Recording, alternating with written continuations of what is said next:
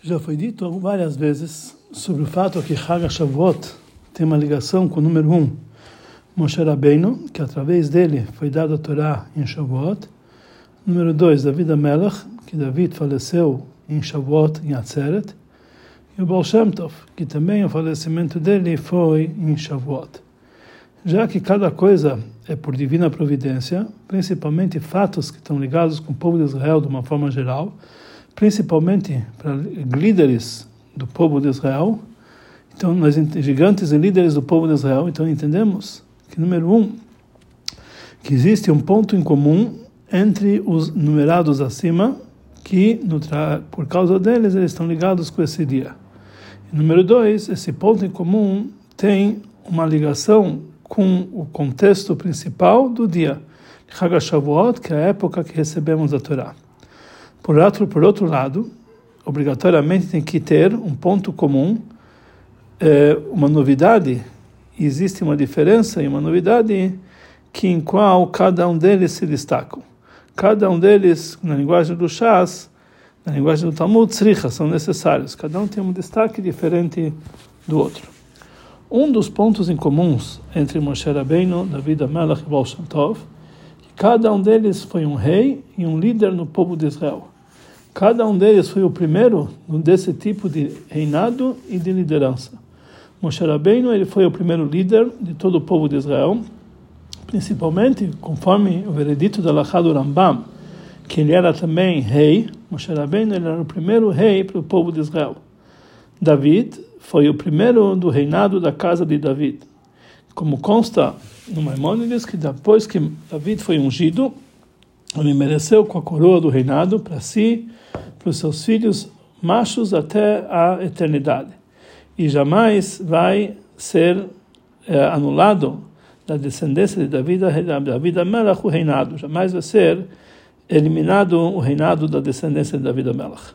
Baal Shem Tov, ele era, foi o primeiro dos líderes da Hassidut geral. Aqui nós vemos que existe um ponto comum entre os três reis e líderes do povo de Israel eh, e a entrega da Torá porque uma das coisas principais que aconteceu em Matan Torah foi a transformação de cada Yehudi, uma parte do Mamlechet Kohanim, o reinado de Kohanim, que são ministros. A possibilidade de trazer essa força, esse potencial para se revelar, foi dado para qualquer Yehudi através dos líderes do povo de Israel em cada geração, conforme vamos explicar adiante. Para entender a ligação que existe entre o reinado de Kohanim e entre Matan Torah, precisamos anteriormente explicar o que significa o reinado. O ponto principal do reinado é a soberania, a elevação e supremacia do rei sobre o povo, de tal forma que é proibido se rebaixar a si próprio e, se e fazer trabalho em público. Ele precisa preparar para si todas as suas necessidades em abundância, em grande abundância, como está escrito Melach. Então, o rei, você tem que sempre avistá-lo em toda a sua beleza. Nenhuma pessoa no país não pode evitar que o rei faça a sua vontade, impedir que o rei faça a sua vontade. Como falaram nossos sábios, o rei ele pode acabar, quebrar barreiras e ninguém pode impedi-lo. Um rei, está escrito sobre ele que quando o rei decide arrancar uma montanha, ele arranca. Parecido com isso, Matan Torah despertou dentro de cada Yudi o assunto de elevação. O povo de Israel se elevou sobre todos os outros povos, de tal forma que ele passou a ser é, acima de todo o mundo. Ele não está limitado em nenhuma limitação da natureza. Em outras palavras, quando o Yudi faz a vontade de Hashem, eles se, eles se comportam conforme a Torá, as mitzvot, de uma forma completa, eles recebem todas as suas necessidades em abundância. Mais do que isso, eles não precisam nem arar o campo, nem plantar, etc. O seu trabalho é feito através de outras pessoas. A explicação disso no serviço espiritual de cada Yehudi, quando um Yehudi ele, ele atua no sentido de cumprir Torah e Mitzvot, ele tem que se comportar naquele momento como um rei ele tem que se dedicar para o cumprimento das mitzvot, exatamente como se ele não tivesse outras missões, outras preocupações. Como um homem que tudo todas as suas necessidades são preparadas já em abundância. Nenhuma contabilidade natural vai impedir o Yehudi de cumprir suas mitzvot, já que em assuntos de Torah e mitzvot, o Yehudi ele é dono do mundo, ele que é o rei da sua da natureza. Quando o Yehudi ele se aproxima para cumprir Torah e mitzvot, com sentimentos que ele é um rei de Kohanim, reinado de Kohanim, esses atos não são feitos através de guerra contra o Yetzirah ou contra qualquer coisa que vai atrapalhar, mas é feito de uma forma de paz e harmonia. Ele se sobrepõe sobre todos os mundos, todo, todo mundo que envolve, que envolve ele, sabendo que ele é uma parte do reinado de Kohanim, que desde o princípio ele não tem nada que pode atrapalhar o caminho dele. Mesmo assim, um Yehudi ele pode perguntar, no quando está se tratando do íntimo da Neshama, mais elevado que o corpo, nós entendemos que nada no mundo material não pode estragar a ligação que tem entre ela e a Kadosh Baruch Hu, e Deus. Porque ele, nada pode impedi-lo de fazer a vontade de Deus no cumprimento de Torah e Mitzvot, que são as Mitzvot do Rei do Mundo. Mas quando está se tratando sobre a Neshama de um que ela está dentro do corpo, ela está ocupada em assuntos materiais que limitam ela e atrapalham ela, como, pode, como podemos exigir dela que ela vai se sobrepor sobre todo o mundo material de uma de uma forma verdadeira? Então a resposta para isso é que em cada geração encontra-se líderes do povo de Israel, que eles têm características de reinado e liderança, e eles transmitem para cada dia essa força para revelar em si o sentimento de Mamlachet Kohanim, a característica de reinado de Kohanim. Já que Moshe, David e Baal Shem Tov, eles eram líderes e reis, nós encontramos, eh, nós encontramos sobre eles, além da riqueza e da amplitude material que eles tinham, eles também dominavam a natureza. Eles tinham um comportamento que está acima da natureza. O comportamento de Moshe Rabbeinu com o povo de Israel no Egito e no deserto era de uma forma totalmente milagrosa. Também na vida Melach mostrou, eh, mostrou Deus para eles vários milagres e várias maravilhas constantes. Como isso aqui se, um, eh, se entende das rezas e, das, um, eh, e dos louvores que David Melach escreveu no seu livro de Teilim.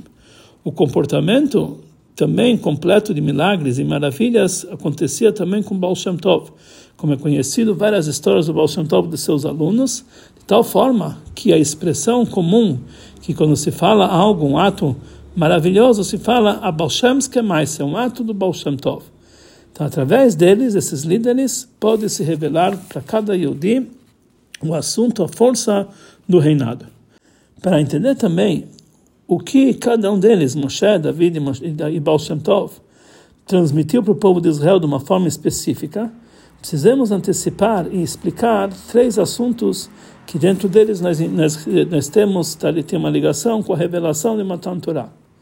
Número um, a própria revelação divina em Matan Torah. Vayered Hashem al Har Sinai. Deus desceu sobre o monte Sinai.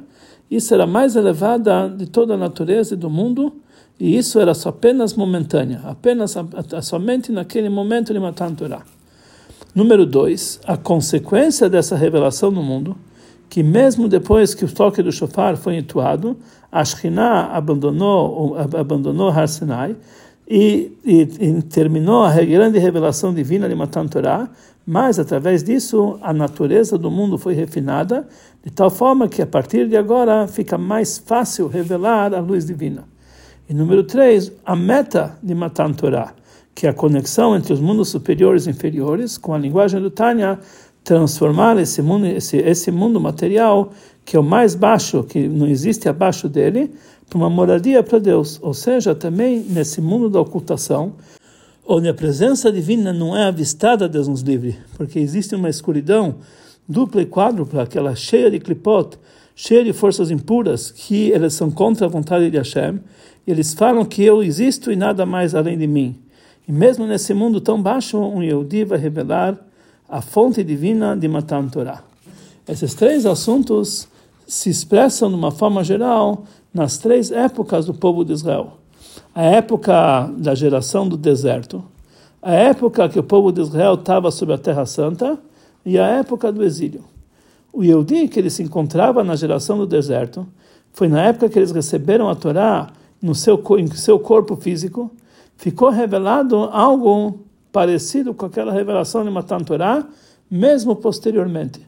Eles continuaram no deserto, que lá eles estavam totalmente desligados de assuntos mundanos, numa situação que o comportamento era milagroso em todas as suas necessidades. Eles podiam se dedicar totalmente para a Torá, conforme falaram nossos sábios, que a Torá só foi dada para aqueles que comiam o maná, maná. Em Eretz Israel, o povo de Israel já entrou para uma terra onde eles habitavam. Já entraram para uma ordem natural de viver. Mesmo assim, a presença divina estava lá revelada.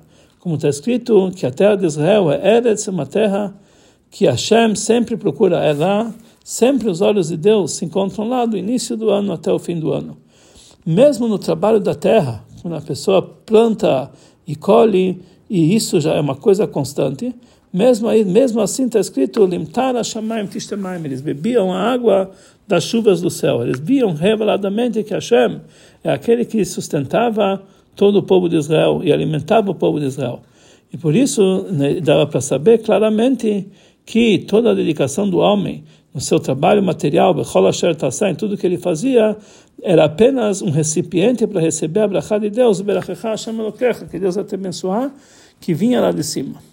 Por outro lado, na época do exílio, nós não conseguimos enxergar nossos milagres.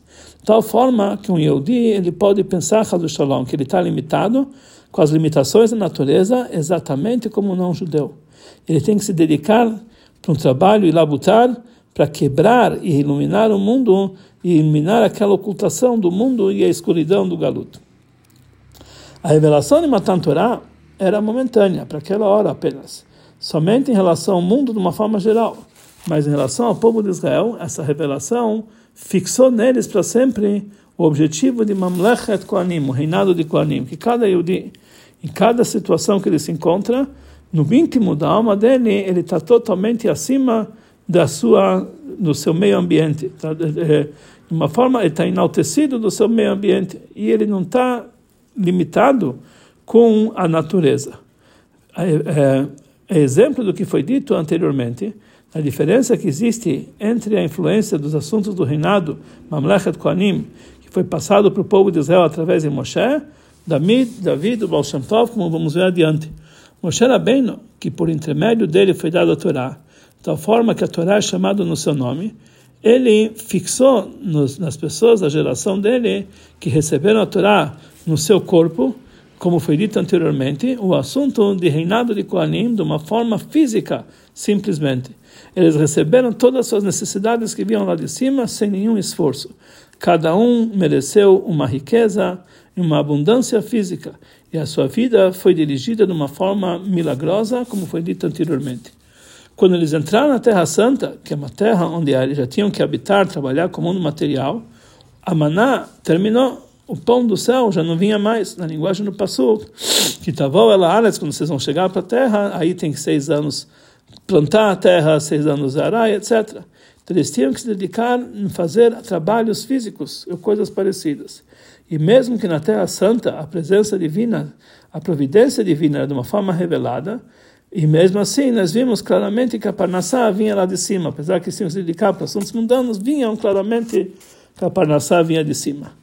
Mesmo assim, o próprio fato que eles têm que trabalhar para fazer, para se preparar esse recipiente natural para a Brachá de Hashem, de vez em quando pode causar um pensamento que o trabalho pertence a ele, que ele, o ego dele, que ele, ele ocupa espaço, e ele realmente participa no recebimento da Parnassá algo que pode atrapalhar ele no cumprimento de Torah e Mitzvot. E esse foi, a esse foi a obra de David Amelach, que ele deu para nós força para isso, que mesmo numa terra habitada, onde trabalhamos com o mundo material, um Yehudi, ele pode revelar o fato que ele é filho do reinado de Koanim, ou seja, ele vai reconhecer com isso que a parnassá dele vem de lá de cima e por isso vem a abundância. E isso, de uma forma profunda, é um assunto de milagres, que não depende das leis da natureza, e toda a dedicação dele da natureza é apenas porque assim é a vontade divina, que a pessoa tem que ser Bechol Asher vai receber a em tudo que ele vai fazer. Por isso nós entendemos que quando está se tratando um assunto de Torah e Mitzvot, ele vai conseguir fazer isso aqui sem nada atrapalhar, como se fosse um rei. Quando começou o, a escuridão do, uh, do exílio, principalmente na, na, na época quando a escuridão ficou forte e por causa das dificuldades da época, o povo de Israel se mergulharam nas preocupações para Parnassá e não faziam seu trabalho de uma forma normal simplesmente, mas era necessário uma nova força para despertar dentro do povo de Israel a revelação do assunto do reinado. O Yehudi ele pode pensar que numa época como essa, quando ele tem tantas ocultações, tantas coisas que atrapalham o cumprimento de Torah e Mitzvot, então basta que ele vai cumprir Torah e Mitzvot de uma forma comum, que mesmo essa está ligado com uma grande guerra e com grande esforço para dominar sobre as dificuldades. Com, com certeza basta se ele vai se esforçar para cumprir o embelezamento das mitzvot e vai acrescentar no estudo da Torá mais do que ele é obrigado. Mas como pode ser que numa época como essa ele vai se dedicar à Torá e às mitzvot como parte de um reinado de Koanim, como se todas as coisas que atrapalham não existissem? Então sobre isso fala o Baal Shem Tov, que também na escuridão do calor, também na escuridão do exílio, um Yehudi ele pode se elevar sobre todo o seu meio ambiente e sentir que ele faz parte do reinado de Koanim, que ele é dirigido por Hashem próprio com a sua divina providência de uma forma milagrosa seu, na sua vida diária em todos os seus detalhes. E essa influência que a revelação do reinado de Koanim até, eh, em cada Yehudi, na época do exílio, é a grande novidade do reinado que nós encontramos na época do exílio, que é diferente das situações anteriores. A possibilidade de um Yehudi se elevar sobre acima do mundo, acima da natureza, quando ele se encontra no deserto, afastado do mundo, e mesmo quando ele está no mundo, no lugar onde no lugar onde a divindade se está revelada na terra de Israel, que isso não expressa a força da limitação do reinado dos Koanim que se encontra nele, que aí a princípio ele não tá, ele não tem tanto assim a limitação do mundo. Então na época que na atual, a época do exílio é totalmente diferente da época do deserto e da época que eles moravam na Terra Santa.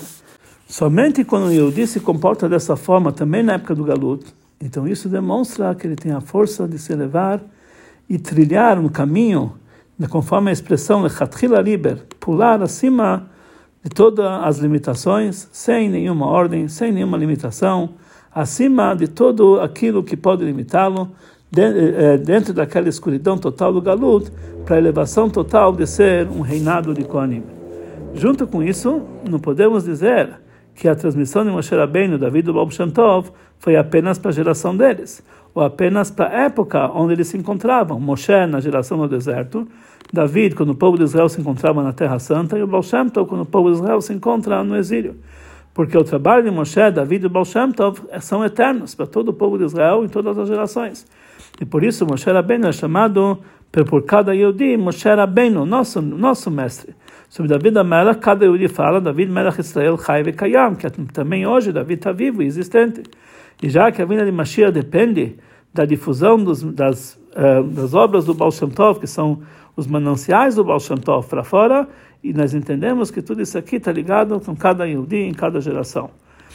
Mas, já da mesma forma que a influência deles são frisadas de uma forma geral, em várias em épocas diferentes, em cada geração eles são divididas conforme esses três tipos de cada Yehudi em cada geração, em cada pessoa particular, ele tem três tipos de trabalho espiritual. Então, assim também, o trabalho de Hashem é dividido de uma forma geral em três tipos: Torá, que é o estudo da Torá, Budá, que, é o, que são os corbanotas, oferendas, e hoje em dia é, é trocado pela Tfilá, Gmilut Hassadim, atos de bondade, atos que, que simboliza todas as mitzvot, que isso inclui todas as ordens divinas. Também a ordem de Bechol Drachecha Daev, que em todos os caminhos temos que conhecer a Deus, Bechol Masecha e Lushim Shamayim, tudo que nós fazemos tem que ser em prol do nome divino que isso eles são de acordo com essas três épocas que vimos antes, que é o deserto, a terra de Israel e a época do exílio. Torá é a revelação da sabedoria divina. O estudo da Torá é de uma forma que vem de cima para baixo, a revelação da vontade divina e a sabedoria divina aqui embaixo. E por isso, através da Torá, nós se elevamos acima do mundo, como o povo de Israel no deserto. E nós, através da Torá, nós somos, nós somos reis Conforme falaram nossos sábios, Rabananos, sábios são chamados de reis, que eles dominam sobre a natureza, como falaram nossos sábios sobre o Pasuk, Lakel Gomer Alai, que Deus decide através de mim, através do meu estudo, como vai ser a natureza. O assunto da Tfilá é o pedido das necessidades da pessoa que está rezando. Ele sente, ele sente que a Kadosh Baruch Hu é ele que dá todas as suas necessidades. É exemplo que foi dito, que foi dito anteriormente sobre a época que eles viviam na Terra Santa. Mas junto com isso, ele se dedica com seus com seus afazeres particulares. Ele pede para Hashem preencher aquilo que lhe falta. Mas também a Tfilá é de uma forma que ele não está totalmente ligado com assuntos mundanos, como o povo de Israel, como eles se encontraram na Terra Santa, e cada um debaixo do seu vinhedo, cada um debaixo da sua figueira. E não se encontravam entre os outros povos. A ligação deles era apenas no tal, no fato que eles pediam para Hashem todas as suas necessidades particulares, mas eles viam isso acontecer. O ato das mitzvot, o ato físico das mitzvot, que são feitos em assuntos materiais, e mais ainda o trabalho de refinar assuntos mundanos, isso vem para refinar e transformar a escuridão física do mundo, que aí vai, iluminar a luz da santidade, exatamente como na época do exílio, quando o povo de Israel se encontra entre os outros povos.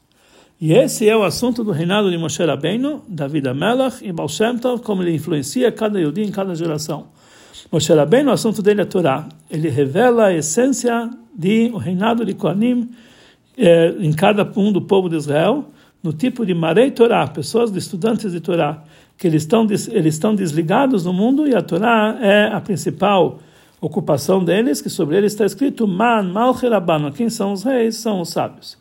Parecido com isso, isso, isso influencia cada Yehudi no momento que ele se dedica para o estudo da Torá, que ele tem a força de se desligar totalmente pelo menos pela, aquela hora de todos os assuntos mundanos e todas as suas preocupações e se mergulhar no estudo da Torá exatamente como se a Torá fosse a única ocupação dele. David Amelach, o assunto dele é Tfilah, a reza. Por isso ele escreveu o livro de Telim. Isso influencia que também nesse trabalho seja feito de uma forma de reinado. Apesar que está pedindo suas necessidades, elas se, ele, elas se preenchem, todas as suas necessidades imediatamente, sem nenhuma espera como uh, como foi como aconteceu o pedido como acontece o pedido do rei que ele é preenchido imediatamente diferente do matfilá comum que já que esse pedido vem de baixo pode ser que existem coisas que vão atrapalhar e vão impedir que uh, as suas vontades sejam preenchidas ou que seja preenchida apenas parcialmente. Diferente a tefilá da vida melach a reza dele foi da forma da forma de um rei que é preenchida imediatamente e por completo. Como isso é feito é, através da Torá, como foi explicado no Zohar, que quando Rabbi Shimon Bar Yochai ele precisava trazer chuva para esse mundo, ele falou palavras de Torá sobre o Pasuk, e Matov, imediatamente chegou a chuva com uma de uma forma desejável. E por isso, no livro do Teilim, que é a reza de David Amelach, nós temos dois extremos. Por um lado, esse assunto de louvores, e são, são formas enaltecer a, Deus na hora da sua reza, e junto com isso é um dos 20, são um dos 24 livros de Torá, da Torá escrita. E por isso a influência dele parece também, é uma reza, mas a influência dele é igual à influência da Torá. O Baal Shem Tov revelou a unicidade de Deus no mundo. Como pode ser que a verdadeira existência de cada criatura é apenas a palavra de Deus, que dá existência para ele, dá vida para ele a cada segundo? Mas isso ele revelou de uma forma também de Torá, através da, de revelar a explicação profunda de cada passo. Através disso foi dada a força para qualquer Yudi, que mesmo quando ele está ocupado em assuntos materiais, até mesmo em assuntos materialistas, e mesmo uma situação que nós não conseguimos enxergar os milagres, que como consequência disso o trabalho de refinamento e de elevação no mundo está ligado com uma guerra constante, mesmo assim, ele faz essa guerra de uma, de uma forma de Mamlechet Kohanim, um reinado de Kohanim. Imediatamente, quando ele sai para a guerra, ele sabe que já que ele está ligado com o reinado de Kohanim, então ele está aloivecha, sobre o inimigo, está acima do inimigo. E aí ele chega à verdadeira vitória que vem lá de cima, o Netanó Hashem Elokecha Beadecha, Deus entrega o seu inimigo na sua mão. Através disso, Veshavita Shivió, você consegue pegar todos os despojos de guerra. Você consegue tirar as faíscas divinas que se encontram aprisionadas em assuntos materiais, tirar do exílio deles, de transformar a escuridão em luz e transformar a amargura em doçura.